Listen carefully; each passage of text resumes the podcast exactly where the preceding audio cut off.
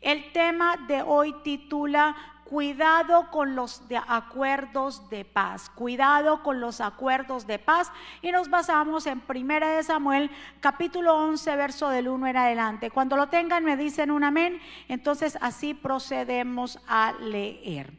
Primera de Samuel 11 dice la palabra del Señor así.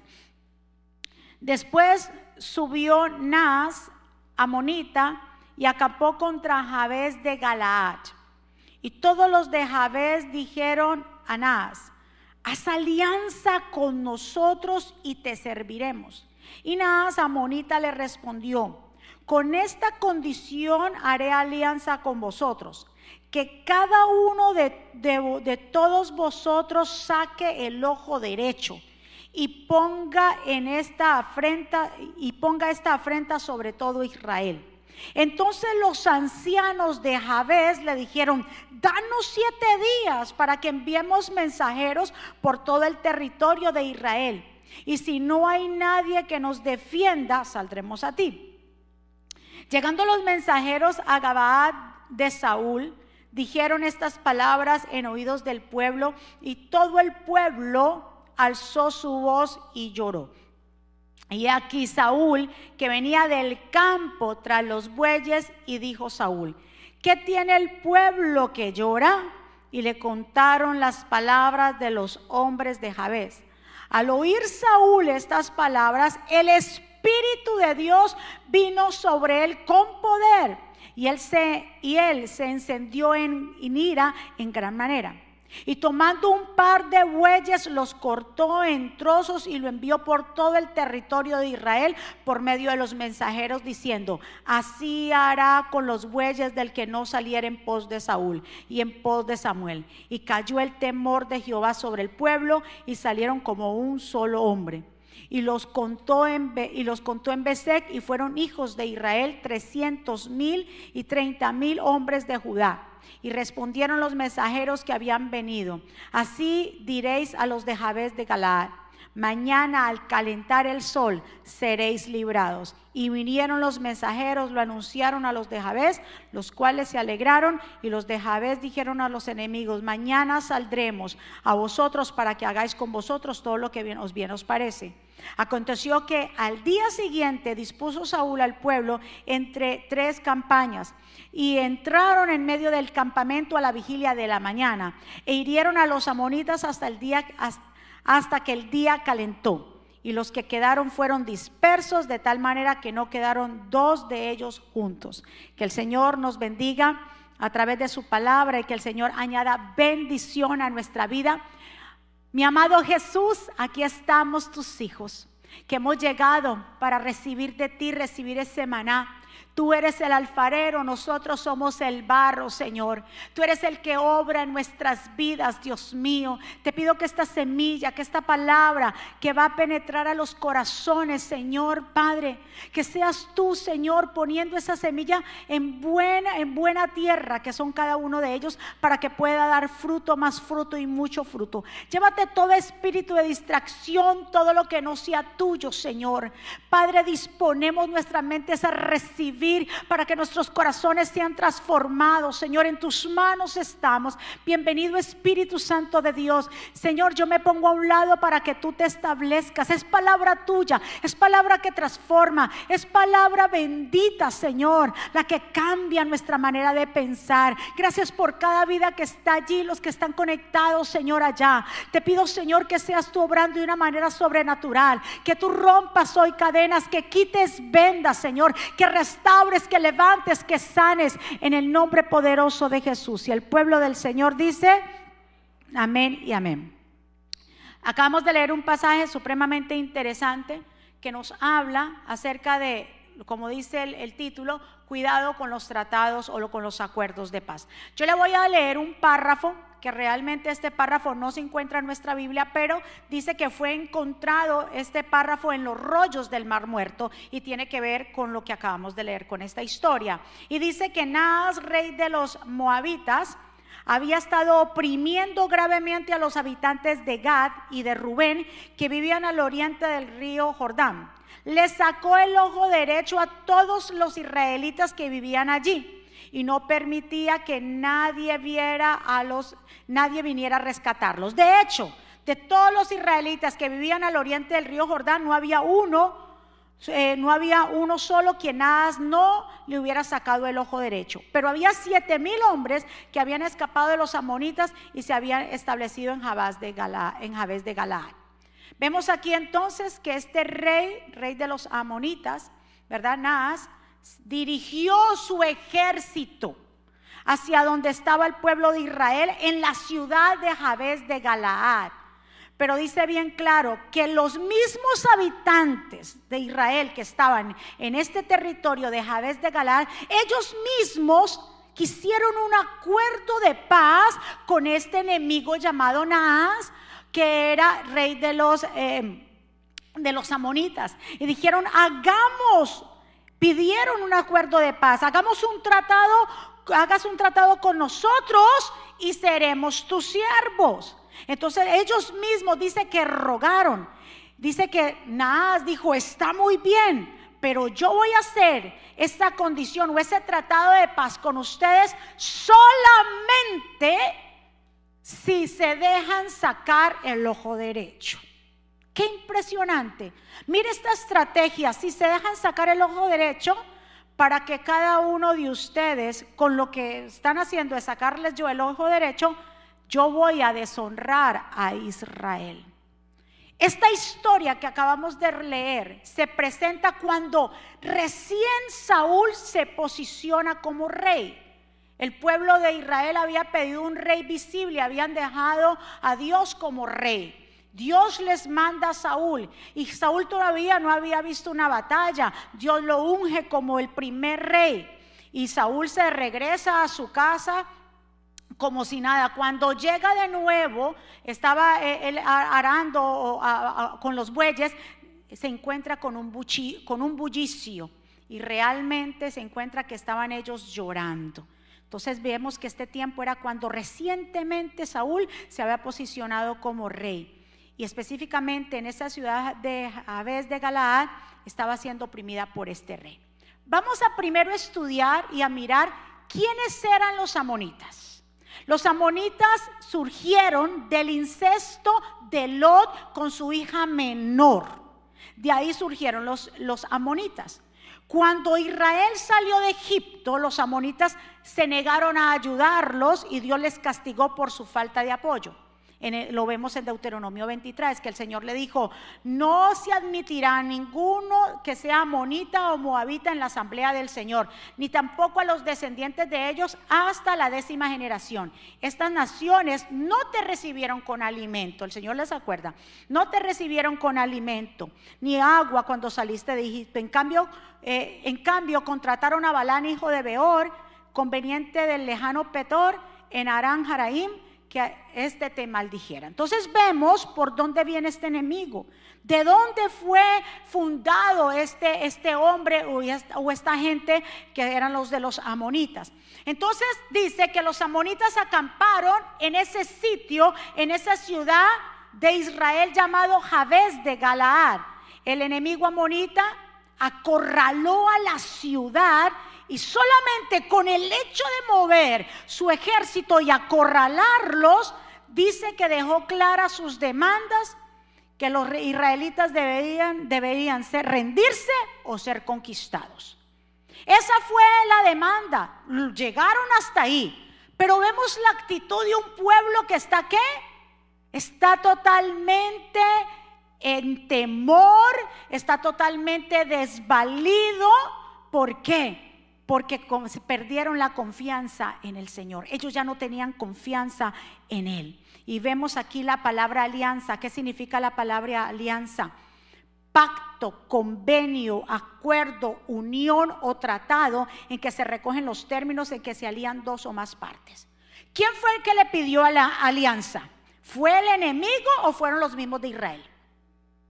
El pueblo se amedrentó de tal manera que le dijo, ay, se no. o sea, ellos vieron tanto el, ejército que, se, que los rodeó que prefirieron decir, Ah, no, mejor hagamos un tratado de paz. Le dijo entonces el rey, sí, listo, hagamos un tratado de paz, pero con la condición que se dejen sacar el ojo derecho.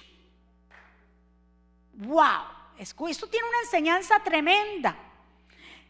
Rey de los amonitas, de sitió a Galaad y como su condición exigió eso. ¿Por qué? ¿Por qué el ojo derecho y por qué no el izquierdo? Sencillo porque es que el ojo derecho era el único ojo que los soldados de Israel tenían libre cuando peleaban en la guerra, porque el escudo que ellos usaban, con el escudo ellos lo tomaban con la mano izquierda y tapaban su ojo izquierdo. Escuche, con, ellos cogían su escudo y tapaban, obviamente, ellos se tapaban su cuerpo, su ojo todo, con, con, el, eh, con, la mano izquierda y obviamente su ojo estaba tapado. Claro, y se le sacaban el ojo derecho, ¿con qué quedaban? Nada, quedaban totalmente indispuestos, paralizados y totalmente no podían ser unos guerreros y no podían atacar. Los neutralizaba. ¿Qué es lo que quiere hacer el enemigo contigo? Di conmigo, sacarme el ojo derecho mueva a su vecino por si acaso y dígale, no te dejes sacar el ojo derecho. Qué impresionante, qué estrategia de guerra tenía este hombre tan diabólica. Los amonitas en este tiempo son o es un espíritu de intimidación para incapacitarte a tal punto que pierdas la visión y te suelte las, las promesas que Dios te ha dado. Quiere oprimirte y quiere volverte su siervo. Wow. Porque eso es lo que dijo, bueno, si ustedes no se preocupen, hagamos un tratado de paz, pero déjense sacar el ojo derecho y entonces ustedes serán mis siervos. ¿Hasta qué punto nosotros vamos a dejar que este espíritu amonita nos amedrante de tal manera que nos vuelva unas personas tan temerosas que hacemos tratado de paz? Hacer tratado de paz es completamente soltar la visión que Dios te ha dado. Soltar el propósito por el cual Dios te trajo a su camino. Ya desanimarse, el soltar el ministerio, soltar el llamado, soltar la visión. Ahí estamos haciendo totalmente negociaciones de paz. Porque le hemos creído más a las estrategias del enemigo que ha venido tal vez ha sitiado tu casa con problemas. Se ha levantado algo bien fuerte y tú has preferido retroceder, desanimarte, dejar lo que Dios te ha entregado con tal de que todo supuestamente esté bien. Las cosas no funcionan así. Entre más lejos de Dios, más difíciles serán las cosas. Denle un aplauso fuerte a Dios. La forma de proceder de este hombre, de este rey, totalmente es diabólica. ¿Sabe por qué? El pastor impresionante, cómo, cómo Dios conecta los mensajes. ¿Sabe qué significa el nombre Nas? Significa serpiente. Imagínese, y él y yo no hablamos de los mensajes, y él habló de la serpiente. Y el nombre nada significa serpiente en hebreo. Entonces la forma de proceder de este rey tipifica la serpiente antigua. ¿Quién es la serpiente antigua? El enemigo, Satanás, el diablo. La forma en que oprime a los hijos de Dios quitándoles la visión y llenándolos de miedo. No te llenes de miedo. Porque en el momento que te llenes de miedo te conviertes en un siervo de los amonitas. El enemigo buscará todo por todos los medios robarte la visión. ¿Por qué? Porque la visión es lo más difícil de conseguir. El mayor obstáculo que encontrarás en esta vida para llegar a ser todo lo que Dios quiere que seas es la visión. Si te roba la visión, si te roba la visión, porque es que la visión te permite conocer a Dios, la visión te permite avanzar, la visión te permite entender el propósito, es que la visión te da eh, ánimo, la visión te levanta, la visión no te permite soltar el manto, la visión te hace entender que Dios te ha llamado. En el momento que te dejes robar o quitar el ojo derecho, que es la visión, estás perdido. No te dejes de intimidar por el enemigo. Gente prefirió. Yo digo, Dios mío, habían dejado a Dios. ¿Cómo puede ser posible que prefieran un tratado de paz y decir, hagamos tratado de paz? Y el otro le dice, sí, pero con la condición que se quiten el ojo derecho. ¿Qué dijeron ellos? Está bien, danos siete días. Darnos siete días significa darle esperanza. Darnos siete días significa que usted está esperanzado en el enemigo y no en Dios. Gente dice, bueno, dejemos la cuestión a ver cómo va a solucionar. O si no, voy a ver cómo yo hago. ¿A qué punto y a qué precio tú estás dispuesto a hacer un tratado de paz con el enemigo? ¿Cuántos están de acuerdo conmigo? Hay que tener cuidado con eso. Escuche muy bien. Cuando tengas una visión de Dios, la visión que Dios te ha dado, las promesas que Dios te ha dado, lo que Dios te ha entregado a ti, la pasión, él te, no te preocupes porque el Señor mismo te va a dar los recursos para que cumplas eso. Si hay algo que hacer en tu corazón y algo que, que ya tú te propusiste, no te preocupes porque Dios lo va a hacer. Eso es lo que significa. Cuando Dios te da una visión, Dios te provee. Es un Dios de provisión. ¿Cuántos están? ¿Sabe qué significa? Separe la palabra provisión. Pro y visión, ¿verdad que sí? O sea que la palabra provisión significa provisión, que es decir, a favor de la visión. Y el Señor va a ir a favor de la visión que Dios te ha entregado. No la sueltes, no te de, no hagas alianza, no hagas contratos o de acuerdos de paz con el enemigo, porque hay gente que dice, hey, es que mire, yo mejor cada vez que yo me meto con el Señor, eso el Señor, ahí el diablo viene y pa, pa, me da. ¿Sabe qué? Mejor yo me, me estoy afuera. ¿Estás haciendo qué? Un acuerdo de paz con el enemigo. Tenemos que cuidar de nuestra vida espiritual. Busca la visión de Dios y concéntrate en ella. Concéntrate en lo que Dios te ha entregado. La Biblia no dice que la gente perece por falta de dinero. ¿Qué dice la Biblia? Que la gente perece porque le faltó conocimiento. O sea, le faltó qué? Visión. Mi pueblo, seas 4.6, mi pueblo perece porque le faltó visión, le faltó conocimiento. ¿Qué el enemigo está tratando en este tiempo? Que tú no leas la Biblia, porque la persona que no lee la Biblia no tiene visión. Ay, ¿a cuántos yo le hablo? A los que no, por eso trata de ocuparte, por eso trata que te dé sueño, por eso trata que te dé pereza, por eso trata de hacer tantas cosas, porque el que no lee la Biblia, el que no se conecta con las palabras de Dios, no tiene visión. Y el que no tiene visión, ya su nombre una mujer derrotada. Ya totalmente hizo un acuerdo de paz con el enemigo. ¿Cuántos están aquí conmigo? El enemigo tratará, como se le dije, de ocuparnos a tal punto que descuidemos la palabra de Dios, que es la lámpara a nuestros pies. Proverbios 29, 18 dice, donde no hay visión, el pueblo se extravía. Dichosos los que son obedientes a la ley. Ahora, diga conmigo, yo no me voy a intimidar. Ellos intimidaron se paralizaron. Y hay gente que suena una cosa y se paraliza, se neutraliza. Usted puede entender, eso, es, el espíritu de la monita, que me quiere paralizar porque me quiere robar la visión. Porque me quiere robar el ojo derecho, donde yo pueda ver, donde yo pueda decir, ah, yo para allá voy. Me quiere robar las fuerzas, me quiere robar lo que Dios me ha entregado y yo no me voy a rendir. Yo no le voy a dar, a, dar caso a esto. Así que no te intimides por lo que veas y por los reportes. El propósito del enemigo es inutilizarnos, robarnos la división, llenarnos de miedo. Su estrategia es intimidarnos para que nos rindamos sin cumplir con la misión de Dios a nuestras vidas. Y sobre todo, acabar con nuestro testimonio. ¿Sabe qué significa la palabra o las palabras a veces de Galadar? Quiere decir monte del testimonio. Entonces el enemigo quiere robar tu testimonio. ¿Qué, es lo que él dijo? Si ustedes se dejan sacar al, al ojo derecho, quiere decir que yo, como quien dice, será una burla para Israel.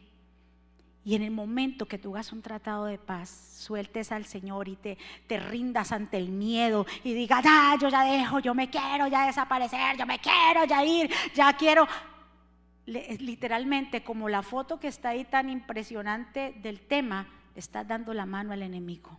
Le estás diciendo, tú tienes toda la razón. Voy a hacer un tratado de paz, es mejor esto. Déjame decirte que Jehová peleará por ti. Jehová te dará la victoria. Jehová te levantará. Jehová te proveerá. Jehová no te dejará. Jehová cuidará de tus hijos. Jehová irá al frente tuyo. Jehová enviará sus ángeles. Jehová va delante de ti como poderoso gigante. ¿A quien tú le vas a creer? ¿A quién le vas a creer? ¿Te vas a doblegar o le vas a creer a Dios? Porque el que el Dios que yo le sirvo es un Dios de lo imposible. Al Dios que le servimos es un Dios que nos defiende. Aleluya. Dígale a su vecino, no te dejes sacar el ojo derecho.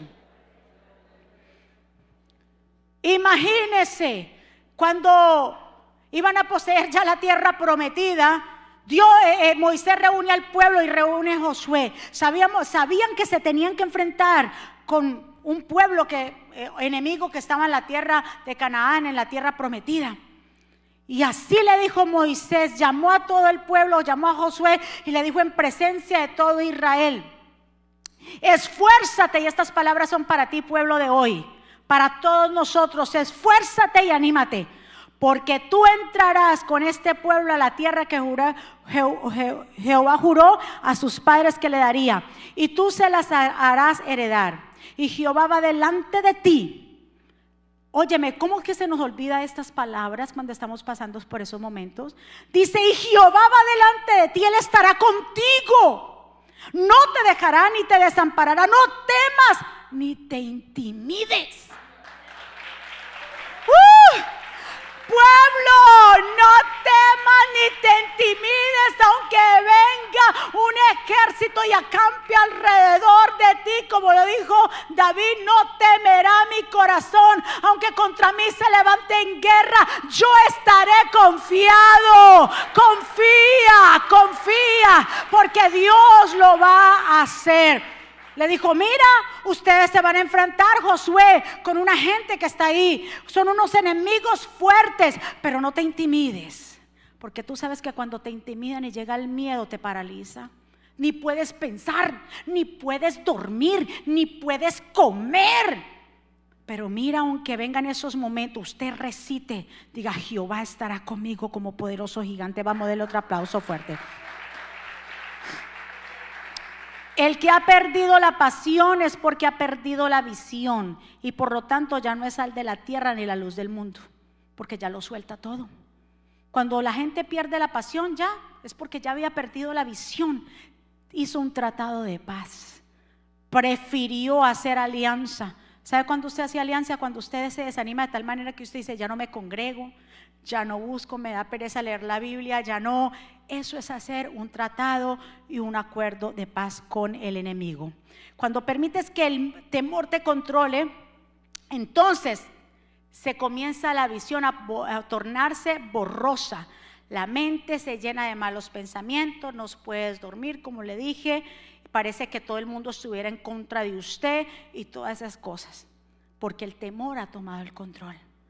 Escuche muy bien y se lo vengo a advertir en esta mañana, antes o después de gran, una gran victoria el enemigo intentará oprimirte. ¿Usted escuchó? Antes o después de una gran victoria el enemigo va a venir o intentará oprimirte. Recuérdese que Elías, Elías después de una gran victoria, después de haber matado y haber degollado 400 profetas de Baal, enfrente de todos, haber avergonzado a esos idólatras. ya no había llovido por tres años y medio, mas sin embargo ese mismo día, después de tremenda victoria, dice Elías que clamó y comenzó a llover. Y después de ahí el rey acá vio todo eso, le cuenta a su diabólica esposa Jezabel todo lo que había pasado, todo lo que Elías se había hecho y que ella mandó un recado, o sea, ella mandó un mensaje a Elías y que le dijo, Elías, así que me hagan a mí los dioses, pero tú estarás como, así como le hiciste a esos profetas míos, esos profetas falsos de Baal, así yo haré contigo mañana. Después de una gran victoria, el enemigo tratará de intimidarte para que te escondas. Elías inmediatamente, después de que hizo llover, después de que mató a 400, les quitó la cabeza. Uno tiene que tener sangre fría para matar 400 personas y quitarle la cabeza.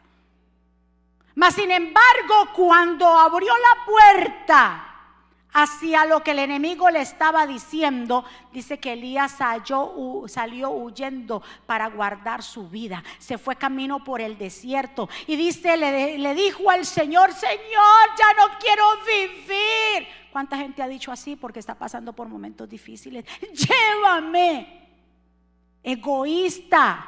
Tú no sabes lo que estás pidiendo. Estás cogiendo el camino más fácil. Pero si el Señor, escuche muy bien, si tú te aseguras que el Señor va contigo, si tú te aseguras que el Señor está a tu lado, el Señor te dará la fortaleza que tú necesitas. Porque pensamos en el momento, llévame, pero no estamos pensando en los que están a nuestro alrededor, los que van a sufrir. Pero queremos, entonces así dijo Elías, Señor, llévame, es porque yo soy el único que ha quedado. Y, el Señor viene, le manda un ángel, toma, come, no sé qué, vuelve y se duerme y vuelve, el ángel lo despierta. Eh, y dice el Señor, levántate porque largo camino te resta. ¿Hacia dónde va entonces Elías?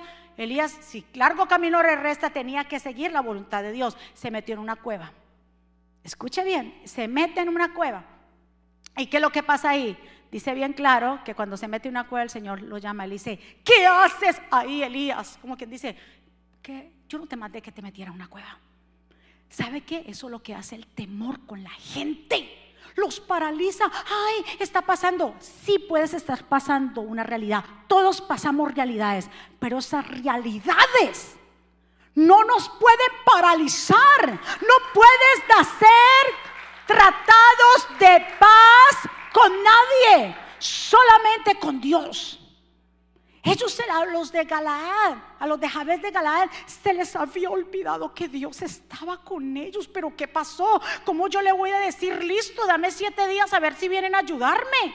En vez de clamar a Dios, así hay gente que en vez de clamar a Dios, busca lo más fácil. Lo mismo está pasando en estos tiempos con cristianos y también con gente de pronto que tienen, saben de Dios, pero buscan lo más fácil. Este, ay, buscan brujos. Mire, para que mi marido vuelva a quererme, amárrelo. O amarre a, mi, a un amarre, o yo no sé cómo se le dice, y un montón de cosas. Acuden, eso es acudir y darle la mano y hacer tratados de paz a tu manera. Pero cuando entendemos que es Jehová que va con nosotros, Jehová pelea por ti y por mí. Vamos, iglesia. Incluso cuando dice aquí en Primera de Reyes, hablando de, Elías, 18, el Señor le dijo, mira Elías, regresa por el mismo camino que viniste y sigue hasta el, desierto de Damasco. Cuando llegues allí, unge a, Hazel para que sea rey de Aram, después unge a Jehú, nieto de Nimsi, para que sea rey de Israel, y unge a Eliseo, hijo de Zafat, de la tierra de Abel, Mejolá, para que tome tu lugar como mi profeta. Cuando nos dejamos intimidar y corremos a la cueva para escondernos y soltamos el llamado, Dios busca a alguien en nuestro lugar. El Señor dijo, bueno Elías, tú tan poderoso, tú tan tremendo y ahora te intimidas y te escondes, sueltas el llamado, sueltas el manto, sueltas lo que yo te he entregado. Así no se puede, Elías. Entonces yo tengo que levantar a otro. Porque ¿cuántos saben que Dios no pierde el tiempo con nosotros? Olvídate Dios no pierde el tiempo cuando venimos con esas ñoñerías, cuando venimos con esas llamadas de atención y que yo y que voy a hacer y que me voy. El Señor dice, mire, la obra sigue, las cosas siguen, entonces yo no, yo tengo que buscar a otro. Y así mismo le dijo, tú mismo vas a ungir a qué? A Eliseo. Por eso no podemos perder la visión. Elías en un momento perdió la visión, se dejó qué? Intimidar. Y eso es una estrategia Recuérdese, los amonitas es un espíritu que se mueve en este tiempo de intimidación para que tú retrocedas, para que sueltes la visión, para que sueltes el llamado, para que sueltes la pasión que tienes por Dios. Diga conmigo en esta mañana, yo hoy me levanto como un guerrero a pelear por lo que el Señor me ha entregado. Denle un aplauso fuerte. El mismo pueblo Recuérdese, ¿quién pidió alianza? ¿Quién pidió alianza? El pueblo fue que pidió alianza. ¿Por qué hicieron eso? Porque ya no tenían esperanza en buscar ayuda de Dios, buscaron mejor aliarse con el enemigo. Siete días, dice el verso 3, danos siete días para enviarnos mensajeros por todo Israel, respondiendo a los ancianos de Jabez, si nadie viene a salvarnos, aceptaremos tus condiciones. ¿Qué mentalidad de derrota? Decirle al enemigo esperarse, yo ya le dije, es darle permiso a que no quiere nada bueno contigo. O sea, él no quiere nada bueno contigo para tu familia, ¿para qué tú lo vas a hacer esperar? Es que dame un plazo. No hagas esos tratados, ¿cómo que el enemigo dame un plazo? Créale, clame al único que es el Rey de Reyes, Señor de Señores. ¿Qué dice la palabra de Dios en Juan 10:10? 10? El ladrón solamente vino a hurtar, a matar y a destruir, pero yo he venido para que tengan vida y la tengan en abundancia. Eso es lo que hay que hacer. Vino una noticia fuerte, dura, Llore, pero levántese y diga, no, espérate, yo no voy a soltar la visión, yo no voy a soltar el llamado, yo no voy a soltar lo que Dios me ha entregado, porque hay un enemigo que es de los amonitas que se ha levantado, yo no voy a ser tratado de paz con él, no Señor, yo prosigo, yo cojo mi escudo en la mano izquierda y sigo mirando con la visión de Dios. ¿Cuál es la visión que Dios te ha entregado? ¿Hacia dónde Dios te ha dicho que te dirijas? ¿Cuántos están de acuerdo? Coja su escudo y mire por este. No haga, no deje que le quiten su ojo derecho. Aquí hay gente que está a punto de perder ese ojo. Oh Dios, porque cada vez que viene algo, ¡pa! el enemigo quiere tumbarte. Cuidado, levántate. Tú sabes el llamado que Dios te ha dado en tu vida. Tú sabes muy bien. No pierdas la pasión por nadie. Los amonitas van a utilizar a Ferencejo, a Josefa y a quien sea. Para que tú digas, ay, ¿y ahora qué voy a hacer? Eso es un problema. Y entonces se mete, perdemos de todas las maneras. Venimos a ser como Elías, nos metió en la cueva. El Señor dice, tú no estás preparado. Next. No, no lo entregues levántate, levántate. Diga conmigo, yo me levanto. Escuche muy bien. Pon tu confianza en Dios. Proverbios 3, 5. Pon tu confianza en Dios y no en lo mucho que sabes. Toma en cuenta a Dios en todas tus acciones y Él te ayudará. Diga conmigo, yo pongo mi confianza en Dios, yo la pongo, no importa aunque un ejército acampe alrededor de mí, yo me voy a levantar, aunque los de esta gente amonita vengan en contra de mí y estén allá afuera. Yo no les voy a decir que esperen nada. Yo sé quién es el que me va a libertar. Denle un aplauso fuerte.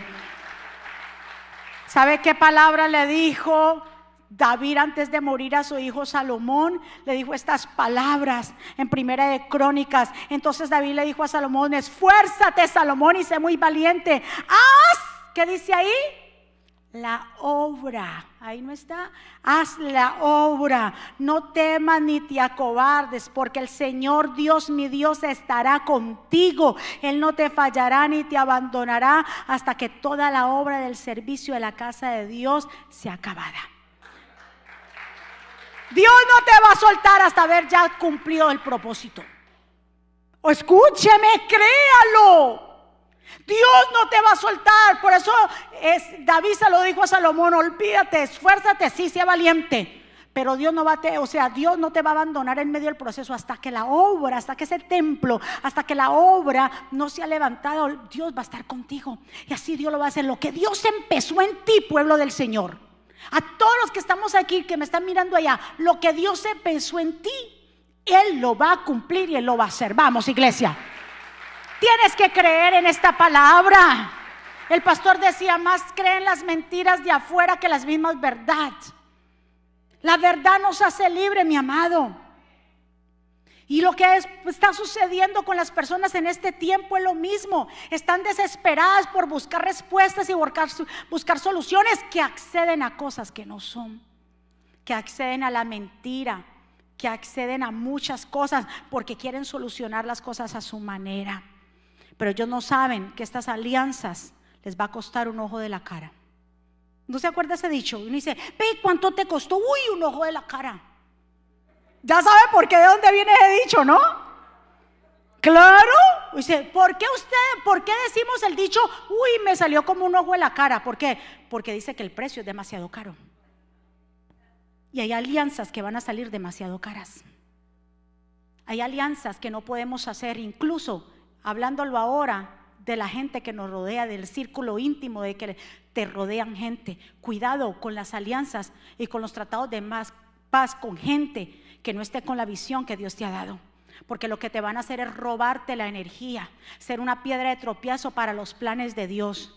Que la gente que te rodee sea gente verdaderamente que esté a tu lado con la visión. No que te roben las fuerzas. No, no, no, no. El Señor es bien específico en esto. Entonces, hay alianzas, diga conmigo, que me salen un ojo de la cara. Ahora ya lo entendemos. Entonces, este pasaje nos enseña que las eh, completamente las alianzas incorrectas nos cuestan caro. Pagamos consecuencias por aliarnos con gente que no deberíamos aliarnos, pero es porque no buscamos dirección. Porque lo queremos y, nos basamos en, en, ¿cómo se dice? En emociones. Y entonces emoción, y me contaron que buena gente, y yo voy a creerle otra vez, y vuelve las alianzas. Hay gente que dice un dicho y aquí no se aplica ese dicho. Y en esto que estamos leyendo dice, hay gente que dice el dicho que dice, eh, si no puedes con el enemigo, únete a él. En este caso aquí no aplica eso. Porque si te unes a él, te saca el ojo.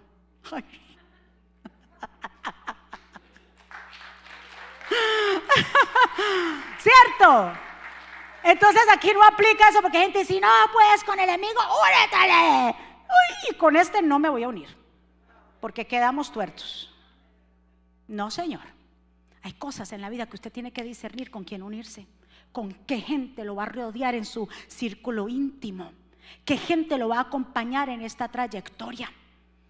Porque si la gente que te rodea lo único que te hace dar problemas y problemas y usted eh, descuida una cosa por estar allí y que rogándole que mire y que levante y que a esa gente suéltala y siga con la gente que verdaderamente está con la visión que Dios le ha entregado. Vamos, iglesia. Ahora, ya casi para terminar, quiero decirles esto. El enemigo no solo te quitará la visión, o sea, el propósito, sino que te dejará sin futuro. La falta de visión ocasiona tristeza, amargura, incapacidad para defendernos, para conquistar. En definitiva, trae desgracia. ¿Qué le dijo eh, eh, eh, este rey? Dijo, así le causaré desgracia a todo Israel. Claro, si nos quitan la visión, hay tristeza y hay desgracia. Sin visión no hay, como quien dice, no, hay, no se prospera nada. El pueblo se desenfrena. En otra versión dice, este rey dijo, pero con una sola condición, le sacaré el ojo derecho a cada uno de ustedes para deshonrarla a Israel. Mis amados, no hagamos alianza con gente ni con nada. No, no trate de solucionar las cosas a su manera para salir del paso. No trate de hacer cosas que usted verdaderamente sabe que van en contra de los principios de Dios para salir del paso. ¿Cuánta gente hace cosas que no deberían hacer porque necesitan hacer papeles y legalizarse en este país? Porque necesitan, porque yo necesito. Hay cosas en esta vida que es mejor no hacerlo porque son puertas abiertas al enemigo y le estamos dando paso al enemigo para que termine con todo lo que el Señor nos ha entregado. Pero sabe que hoy es un nuevo día que el Señor nos entrega. Yo no sé si le, has dado la mano o si has hecho tratado de paz, te has desanimado y has soltado algo. Hoy es un nuevo día para volver a retomar y decirle, Señor, yo confío en ti. Tú tienes el poder para deshacer toda obra del enemigo. En Juan, 1 Juan 3.8 lo dice. El Señor vino a deshacer las obras del enemigo. Escuche muy bien. Hay una historia aquí que el rey Acab eh, estaba como rey en Primera de Reyes 20. Dice que vino el rey Benadad y vino con 32 reyes. Se alió con 32 reyes. Este rey Benadad era rey de Arán y vino con carros de guerra y caballos y mandó a decirle un mensaje al rey Acab, rey de Israel, y le dijo, mira, recuérdese que, que, que es la, todo empieza por la intimidación. Va este rey, se reúne con 32 más, lleva un montón de carros, lleva un montón de caballos y dice, no hablan nada y se quedan ahí.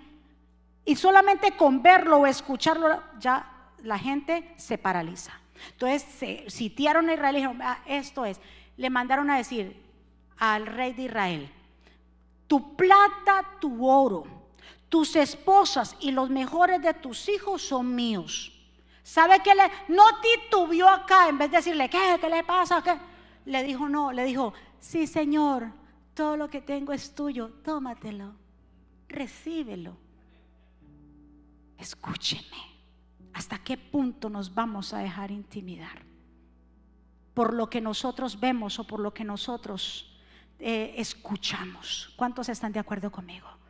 ¿Hasta qué punto nosotros nos vamos a dejar manipular? Escúcheme, el enemigo hace que tú escuches cosas que son las clic que te, te, te desboronan. Dicen, pero ¿cómo? Él es experto en poner palabras claves.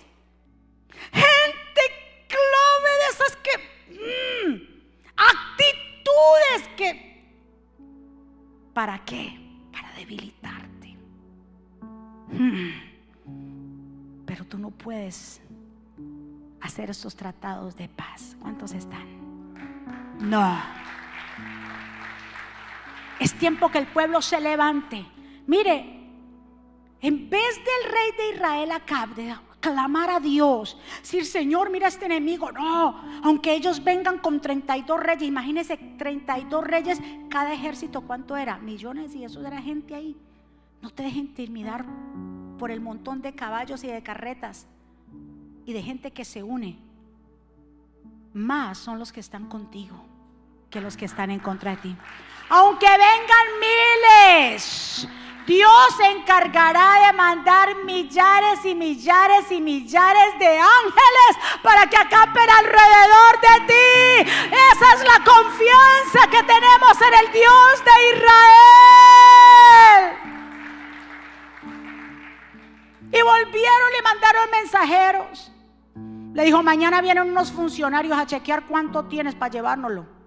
Y los ancianos le dijeron, los hombres de Dios le dijeron al rey Acab, no lo hagas, pero ¿cómo te ocurre? ¿Cómo no entregues? Hay gente que está tal vez por entregar eso, ya no aguanto, ya no este, ya no aquello, ya no... No lo entregues. Levántate que el enemigo dice, pero Dios mío, como este hombre y a esta mujer, por más que batazos que le doy, sigue parado. Ay, yo le voy a decir algo. ¿Sabes cómo tú debilitas a ese espíritu? ¿Sabes cómo tú lo debilitas? Levantándote tú. Cuando cada vez que tú te levantas y te levantas, Él se disminuye. Cada vez que hay un golpe bajo o hay un golpe que viene para tu vida y te levantas, esas fuerzas disminuyen. Por eso no te canses, no te canses, no te canses de alabarle, no te canses de adorarlo, no te canses de levantar tus manos, no te canses de venir a la casa del Señor, no te canses de servirle, no sueltes el ministerio, no sueltes el llamado. Entre más tú te levantas, él se debilita, debilítalo. No importa que sean las veces que sea, Jehová va contigo como poderoso gigante. Jehová peleará por su pueblo y Él te levantará, levantará tu cabeza, levantará tus manos. Porque no es la batalla tuya, es la batalla de Dios. Quien se meta con los ungidos, diga conmigo, yo soy un ungido. El que se meta con un ungido de Dios no es su batalla, es la batalla de Jehová. Porque somos sus hijos, porque Él pelea por nosotros, porque Él no va a permitir que nada malo te pase, porque para los que aman a Dios todas las cosas le ayudan para bien. Acab salió, hizo caso, dijo, no, dígale que no, que nos vamos a guerra. Y tal vez con un poco de gente a comparación de los que tenía el rey Benadad. ¿Sabe qué hizo Dios? Les dio una gran victoria. Los derrotaron. Porque cuando tú confías, el Señor se encarga. No le pregunte al Señor cómo va a ser, porque en los ojos naturales era una guerra perdida. 32 reyes, todos con sus ejércitos, caballos y carrozas. Era una guerra perdida a los ojos naturales. Pero ¿a quién tú le crees? ¿A lo natural o a lo espiritual? Porque yo le creo a lo espiritual. Yo le creo a lo espiritual. Yo le creo a Dios que Él va a pelear. No le entregues así de fácil. Vemos dos que lo entregaron así de fácil. Eh, cójalo, hagamos tratado de paz. No. Pero hay uno que no se entregó tan fácil. ¿Sabe quién fue? Nehemías.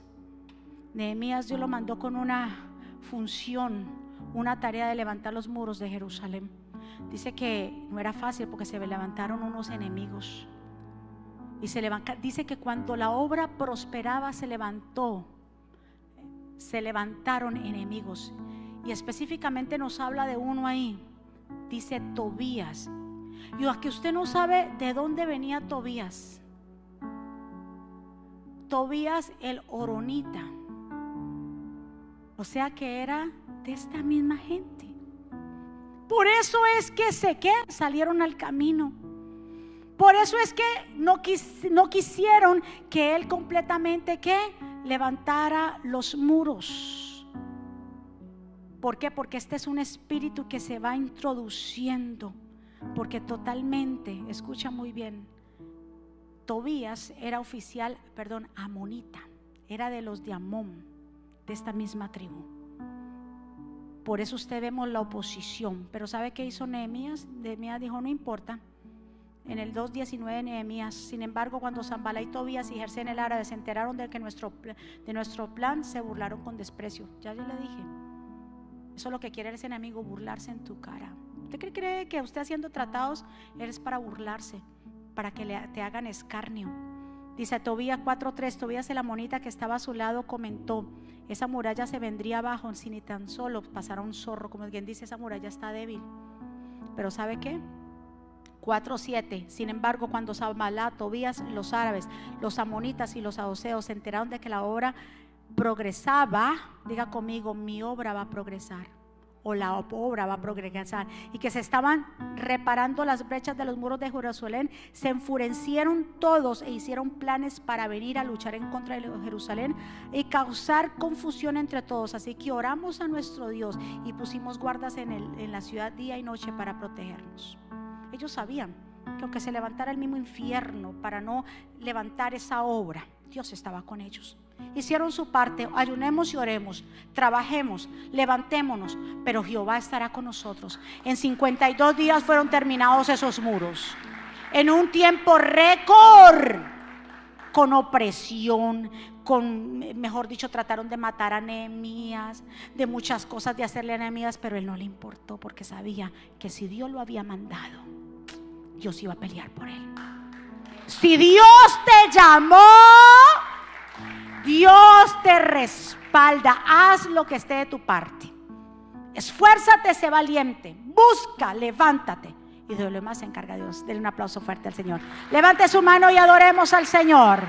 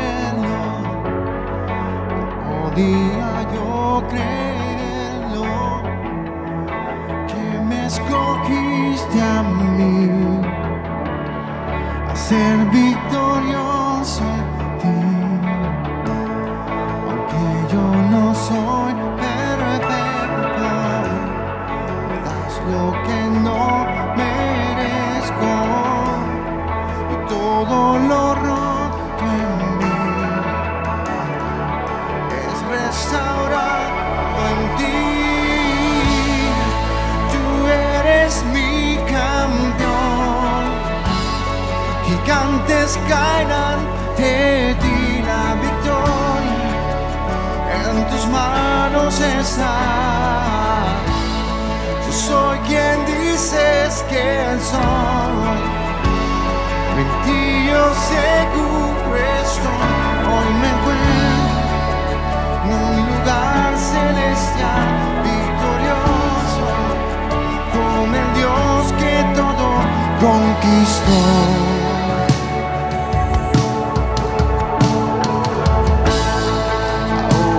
yo puedo.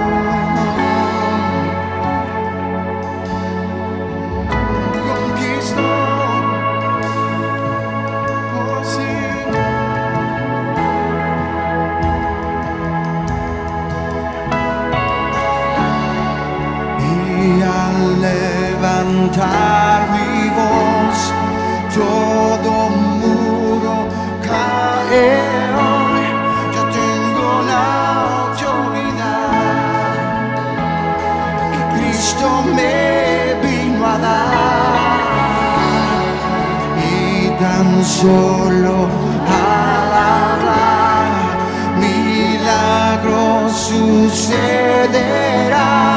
Yo tengo la autoridad que Cristo me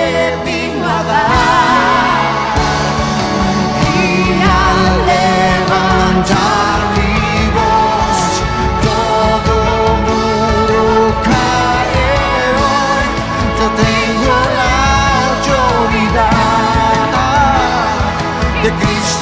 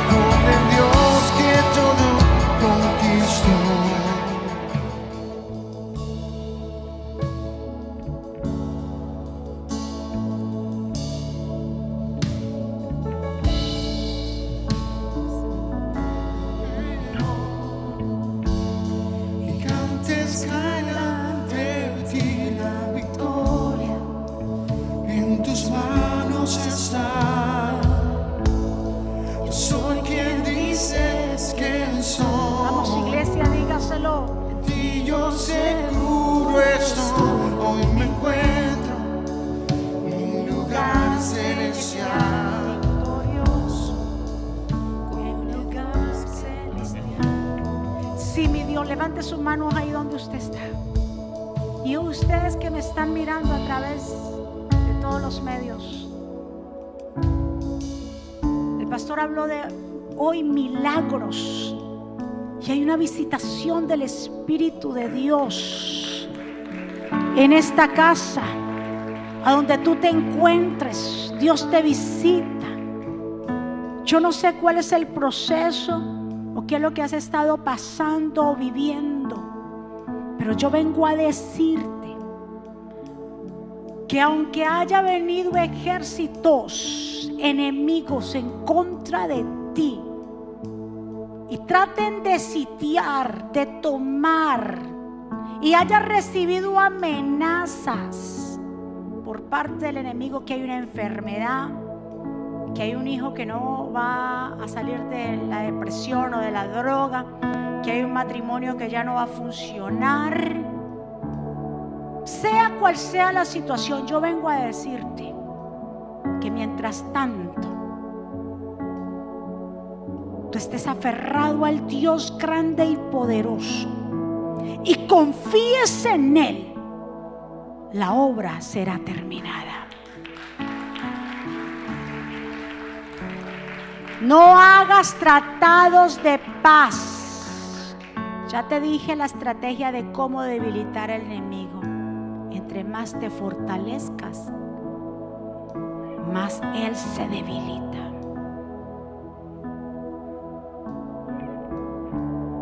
Yo me acuerdo que hace mucho tiempo tuve un sueño. Yo no soy de mucho hablar de mis sueños, pero yo tuve un sueño donde estaba yo, estábamos el pastor y yo y mis hijos en un lugar, no me acuerdo, eh, sé que era una sala, pero no era la sala de mi casa, era otro lugar. Y apareció un gigante, gigante, pero yo sabía que era el enemigo. Y nos miraba con esos ojos de ira. Y yo me acuerdo que nos paramos. Y nos paramos el pastor y yo empezamos a orar y a reprenderlo. Pero era una cara y unos ojos que cualquiera se intimida con eso. Pero nosotros nos paramos en fe. Y me acuerdo que era tan gigante que había que reprenderlo así. Pero con una fuerza y una fe. ¿Y sabe qué comenzó a hacerse ese gigante? A reducirse. Así, mire, era tan grande y comenzó. Y entre más el pastor, lo mejor dicho, lo, lo enfrentamos y hacía más chiquito. Y se convirtió como en una lagartija y salió corriendo y se fue.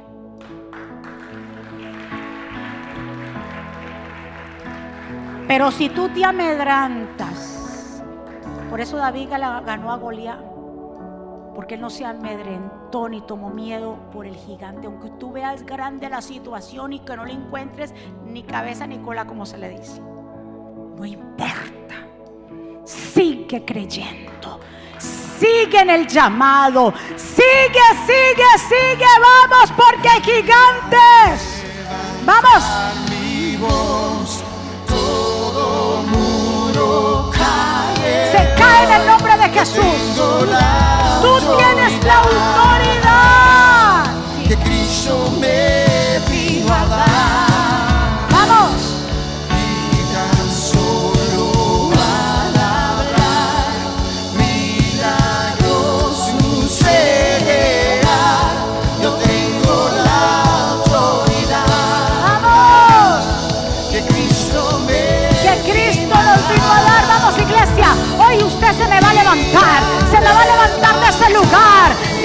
lugar de tristeza, de melancolía. Ya no más. No esté llorando más por los rincones. Buscando soluciones. La solución está en Cristo. Jesús, búscalo a Él. Aférrate a Él. A sus problemas. A sus promesas. Y verás que esos problemas. Mira. Te vas a fortalecer. Vamos. Qué lindo, díselo. Tengo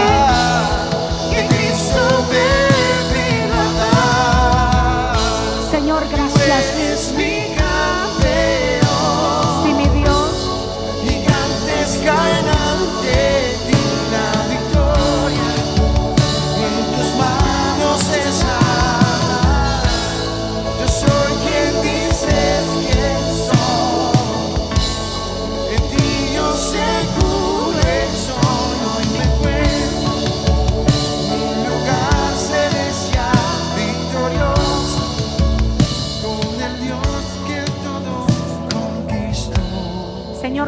por este tiempo en que tú nos has permitido estar aquí en tu casa. Gracias por cada vida que está aquí, Señor.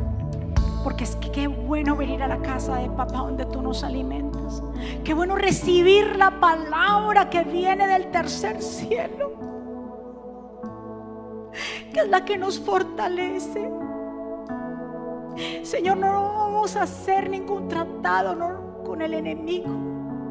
Nos vamos a mantener con nuestro escudo y nuestro ojo derecho de la visión tuya para seguir avanzando. Tú nos has dado promesas y nosotros nos aferramos a ella.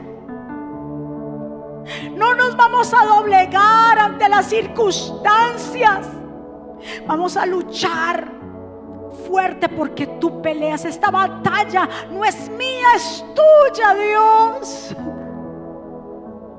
Tú pelearás por tu pueblo. Te pido, Señor, en este día que tú fortalezcas a cada uno de los que estén aquí, que estén allá. Que tal vez están enfrentando con gigantes, tormentas, ejércitos, enemigos, pero tú les vas a dar la victoria. Si hay alguien aquí o alguien allá que quiera abrir el corazón a Jesús que quiera entregarle su vida, que hoy quiera romper tal vez esos tratados de paz que un día hiciste, te desanimaste, quisiste soltarlo todo. Hoy es un nuevo día, decir yo retomo la autoridad en Cristo Jesús, retomo la promesa, retomo la visión, no me voy a doblegar. Aunque no hayan buenas noticias, aunque los reportes sean negativos, aunque haya una realidad difícil y cruda, yo me voy a levantar y me voy a levantar te invito a que juntos hagamos esta oración ahí donde tú estás. Señor Jesús, te doy gracias por mi vida.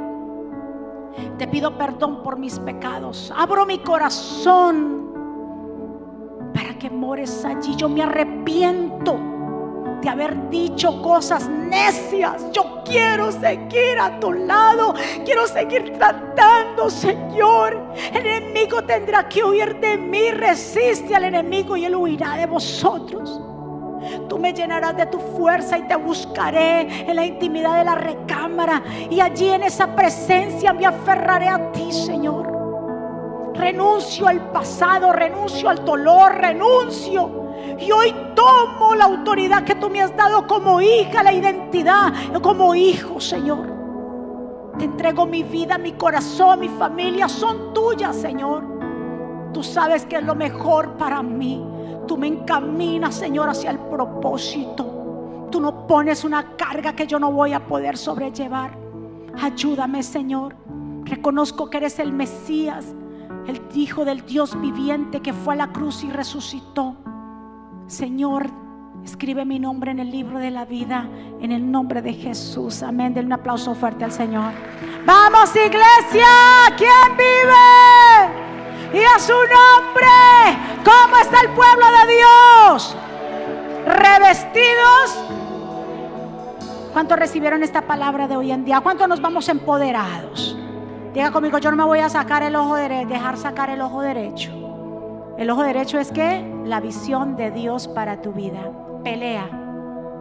El momento que te le dejes sacar, no hay visión. Levántate, porque son más las cosas que Dios tiene para ti que las que estás pasando. Hay más promesas para cada uno de nosotros. ¿Cuántos están de acuerdo conmigo? Un aplauso fuerte al Señor. Amén. Muchísimas gracias de nuevo por estar aquí. Los que están aquí, a los que se conectan. Qué bendición tan grande poder estar en la casa del Señor. Dios mío. ¿verdad? Uno recibe como fuerzas, como que la gasolina al tanque se vuelve y se llena. Y otra vez el Señor nos prepara para la semana y venimos y wow, es que vení, por eso el Señor dice, mira cuán bueno y cuán delicioso es habitar los hermanos juntos en armonía, porque allí Jehová envía bendición hasta que sobreabunde. Vamos entonces a levantar nuestras manos y vamos a darle gracias a papá. Bendito Padre Celestial, gracias por este tiempo en que tú nos has permitido estar aquí. Gracias por cada vida que está aquí. Sellamos esta palabra en cada corazón porque cada corazón es buena tierra. Gracias Dios mío, desde el menor hasta el mayor. Gracias porque hoy iniciamos nuestras clases de los niños, Señor. Gracias por los maestros que están enseñando, por las clases también que vienen a las 11. Gracias por el liderazgo de esta casa. Gracias por las personas que aquí se congregan, las también las que se nos miran a través de la internet, que están pendientes. Gracias por ellos. Inclina tu oído a sus peticiones, ayúdales en sus procesos. Levántalos, Dios mío. Gracias, papá, por tu amor y por tu misericordia. Declaramos una semana bendecida, prosperada, de cielos abiertos, de buenas noticias en el nombre poderoso de Jesús. Pueblo del Señor, que Jehová te bendiga y te guarde. Que Jehová haga resplandecer su rostro sobre ti y tenga de ti misericordia. Que Jehová alce sobre ti su rostro y ponga en ti paz. Y termino con estas palabras. Vivan en gozo sigan creciendo hasta alcanzar la madurez.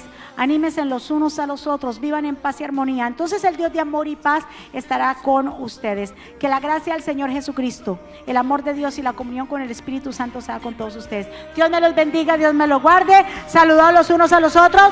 Les amamos, bendiciones, gracias.